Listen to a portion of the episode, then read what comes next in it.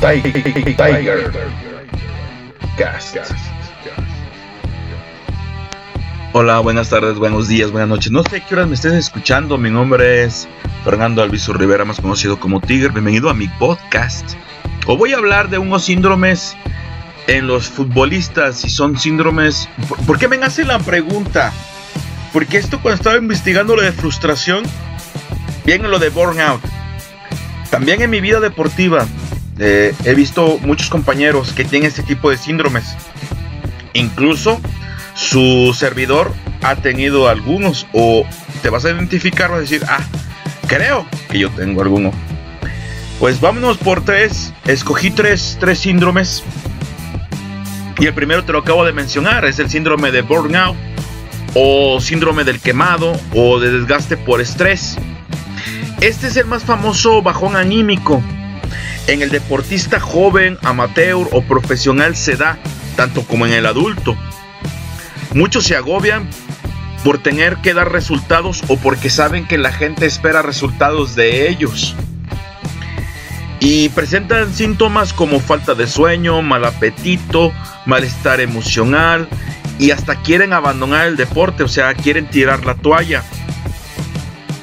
Vienen acompañados con pensamientos negativos o frases eh, recurrentes como que si tengo que ser el mejor, que puedo, no puedo defraudar a mi familia ni mis amigos, tengo que entrenar mucho para ser el mejor o para ganar dinero.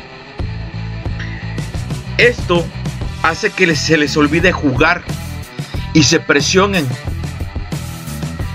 Esto hace, lo hace al jugador miedoso y que vaya rindiendo o vaya bajando su nivel futbolístico, académico, deportivo cada vez más llévalo a tu vida a tu vida normal, ¿no? No nomás tiene que ser en el deporte.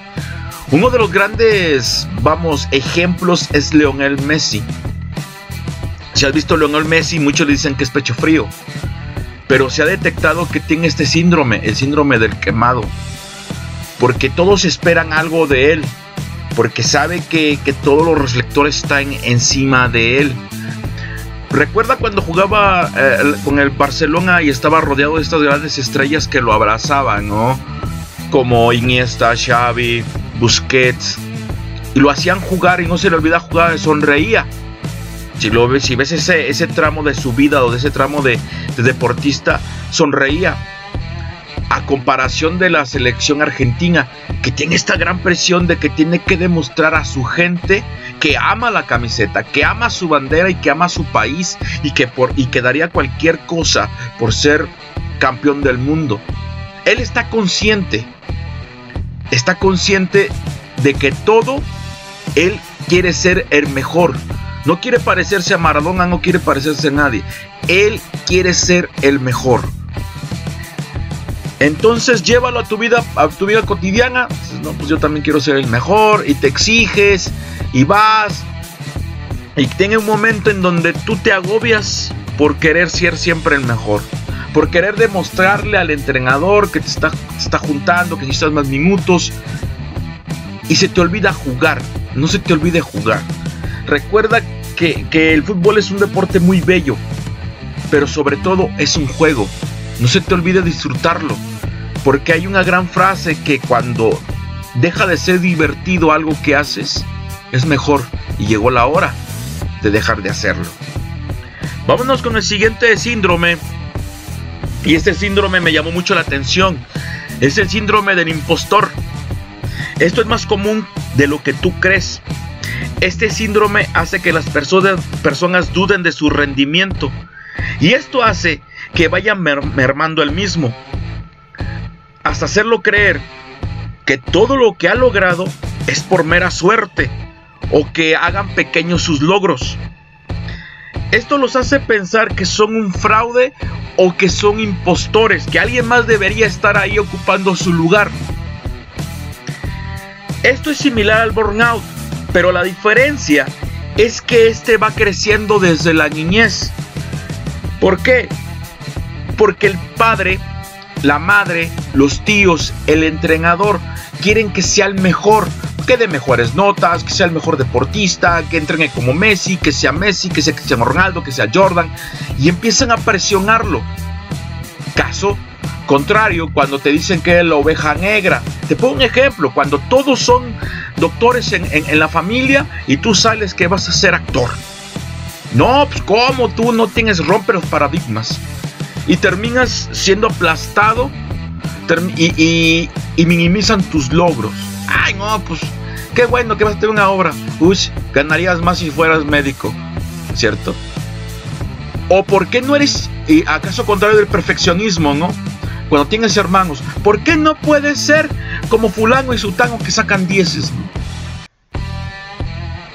Esto, esto nos va mermando, nos va haciendo que, que este síndrome vaya creciendo. Sus síntomas es no creerse sus éxitos, es no tener tampoco la confianza en sí mismo. Esto los lleva a ser inseguros, pensar que son un fraude. Se me viene a la mente un claro ejemplo de un, de un basquetbolista, Duncan Robinson de la NBA, del Miami Heat, donde él en la universidad, por una mala, mala jugada defensiva, lo sacan y hace un partido fatal. Ocho puntos, creo que dos asistencias. Y de ahí él cree que no merece llegar a la NBA. Llega y se queda atrás y atrás y atrás hasta que los 26 años le dan una oportunidad para subir a la NBA. Él pensaba que había sido por suerte, que él no, él no tenía el talento para jugar en la NBA, mucho menos para jugar su fortaleza era ser tirador de tres o un francotirador como lo conocen. Dentro de, eso, él no, no, creía que lo lograría, que se, se quedaría atorado, más que nada. Entonces sus entrenadores vieron el potencial que tenía y el entrenador en jefe hace que se crea que él es el mejor jugador pero no porque lo dice, sino porque los números así lo, lo dicen. En el básquetbol, todo se lleva por promedios. Y él era el mejor haciendo lo que hacía. Vamos. Entonces deja de hacer, deja de creer y se deja de minimizar y empieza a crecer. Deja, deja atrás los malos pensamientos que le habían impuesto en la, en la universidad con estos entrenadores que le exigían más o, o esperaban más que él. Te digo que a diferencia del burnout, aquí está consciente de sus logros, pero los hace menos. Hace, se hace menos como persona, como ganador. Entonces, este es el síndrome del impostor. En el 2011, la doctora Valerie Young eh, categoriza los comportamientos relacionados con este síndrome y saca cinco grupos de personas. El primer grupo lo llama los perfeccionistas. El éxito para estas personas no puede ser satisfactorio porque al ponerse metas tan altas siempre piensan que lo podrán hacer mejor el segundo grupo son los individualistas. Rechazan la ayuda. Sienten que si piden ayuda no demuestran su valía. Los expertos suelen pensar que no han sido honestos en la selección y temen ser descubiertos. Te lo pongo más, más ejemplo. Ellos encuentran otra salida, otra solución al problema, pero como no es la regla o la forma en que les enseñaron, temen que esté mal y que sean juzgados por eso. Cuarto, cuarto grupo son los genios naturales. Se juzgan a sí mismos, se estresan y se agobian si no hacen las cosas con fluidez, rapidez a la primera. Y el último, que son los superhumanos, se presionan para trabajar más duro y dar la talla, pudiendo dañar su salud mental y las relaciones sociales que conllevan estas mismas. Recuerda que todo empieza por la infancia, como lo comentamos anteriormente. Entonces, no quiere decir que no seas inteligente, no quiere decir que no valgas. Piensa, analízate haz ejercicios de autoestima, busca si puedes ayuda de algún experto en esto que pueden ser los psicólogos. Vámonos con el tercer este, síndrome y de seguro lo has escuchado hablar de él. Se llama el síndrome de Jamaicón.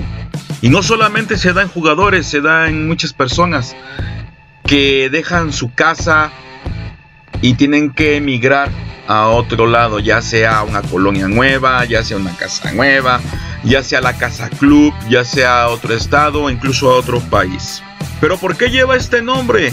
José Villegas Tavares, alias el Jamaicón, era un exfutbolista que jugó para las Chivas Rayadas del Guadalajara en los años 60 y 70 en el famoso campeonísimo. Era un buen defensa, muy buen defensa, pero una mala acción o una mala actuación en un partido de la selección mexicana que terminaron perdiendo 8-0 marca, marca el fin de este hombre.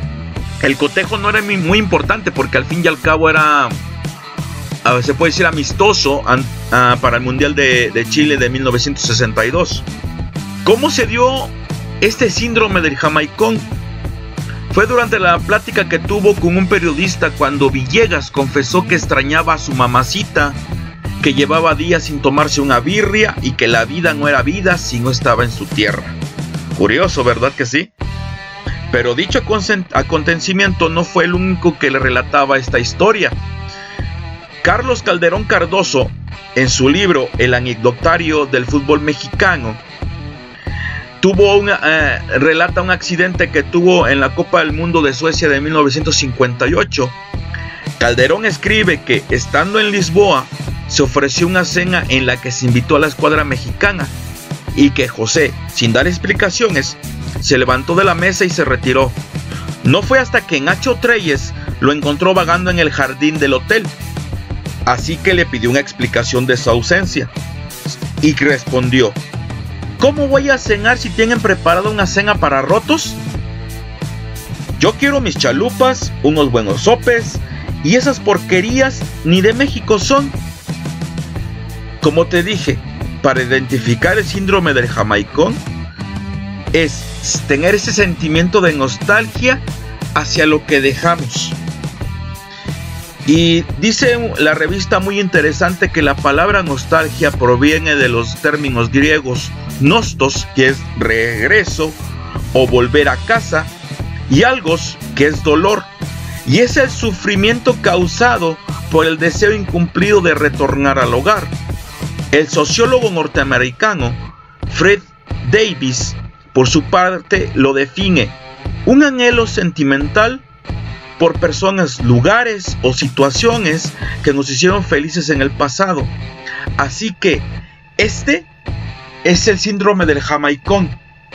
A veces nos ha pasado a muchos y creo que a todos nos ha pasado cuando nos cambiamos de casa. No queremos abandonar la colonia, los amigos, incluso cambiarnos de escuela. Cuando salimos de sexto, no es, ah, ya no voy a mis amigos. Y, viene este término de nostalgia, igual en la preparatoria los que jugamos fútbol, cuando dejamos un equipo y nos reencontramos con ese equipo que, dejamos, los abrazamos y, empezamos a bajar este rendimiento hasta regresar allá. Pero sería un retroceso. Recuerda que todos los cambios, todos los cambios son buenos, como decía en el, en el podcast de la frustración. Tienes que hacer cambios, cambios en tu vida.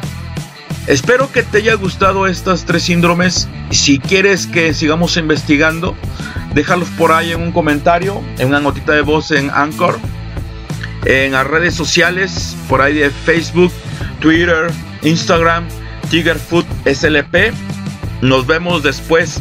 Muchas gracias.